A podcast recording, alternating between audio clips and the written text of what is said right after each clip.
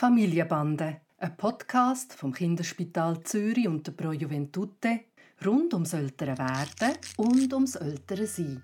Heute zum Thema «Unser Kind hat Albträume. Es brüllt und schreit in der Nacht. Können wir ihm helfen und wie sollen wir reagieren?» Hi Papi. Hi Noah.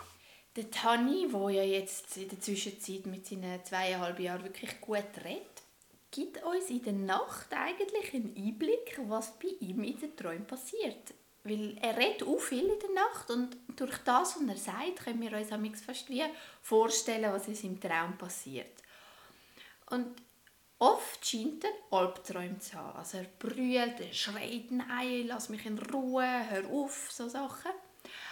Und manchmal wacht er davon auf oder manchmal ist er auch eigentlich wie im Schlaf drin und ruft uns und ich weiß gar nicht recht, können wir ihm helfen? Also, wie sollen wir in der Nacht selber reagieren, wenn er so schlecht träumt? Und auch am nächsten Morgen sollen wir versuchen, mit ihm darüber zu reden, was er da träumt hat. Wie gehen wir am besten damit um? Also du beschreibst eigentlich zwei Arten von, von jetzt sagen wir, reden oder erzählen oder auch ähm, schreien oder so in der Nacht. Das eine ist, wo er dabei quasi schläft, also nicht wirklich ansprechbar ist. Und das andere ist, wo er wach ist und, äh, und zum Beispiel Angst hat. Und ich glaube, das muss man ganz gesondert anschauen. Denn wenn ein Kind nicht wirklich wach ist, dann gibt es eigentlich keinen Grund, das irgendwie zu stören. Also ihr als Eltern müsst dann schauen, von mir aus, dass er sich nicht wehtut, dass er nie nicht runtergeht.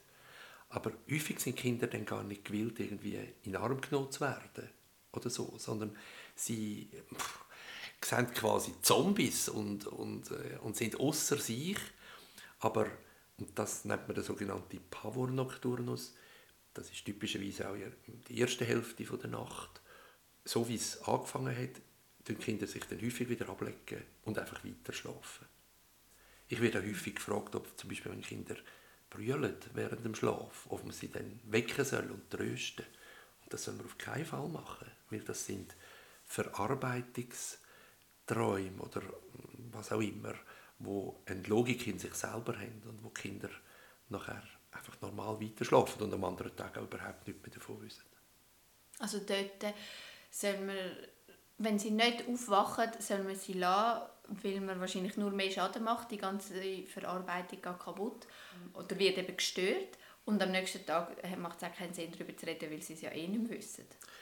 Ja, das ist natürlich eine Hypothese, aber nehmen wir an, du wächst das Kind dann, dann ist das Kind außer sich und hat noch viel länger, um überhaupt wieder den Schlaf zu finden, wie wenn sonst ähm, das Kind einfach sich ableitet und weiter schläft. Und wenn er jetzt aufwacht?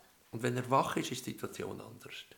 Ich glaube, da ist das Kind in der Nacht, ist irgendwie zwischen den Welten und braucht dann wirklich eine Mutter, einen Vater, der sagt, es ist alles in der Ordnung, ich bin da, ich beschütze dich und helfe dir wieder die Ruhe zu finden.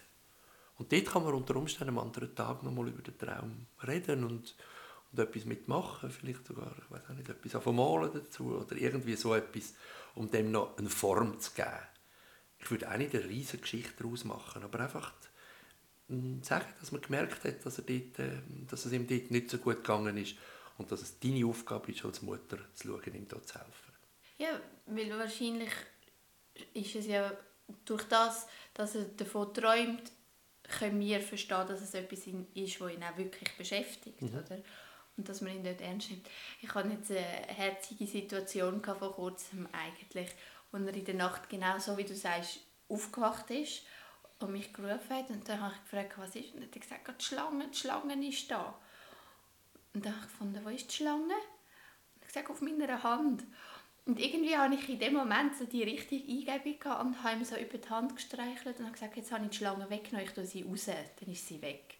Und dann ist er wieder eingeschlafen. Super.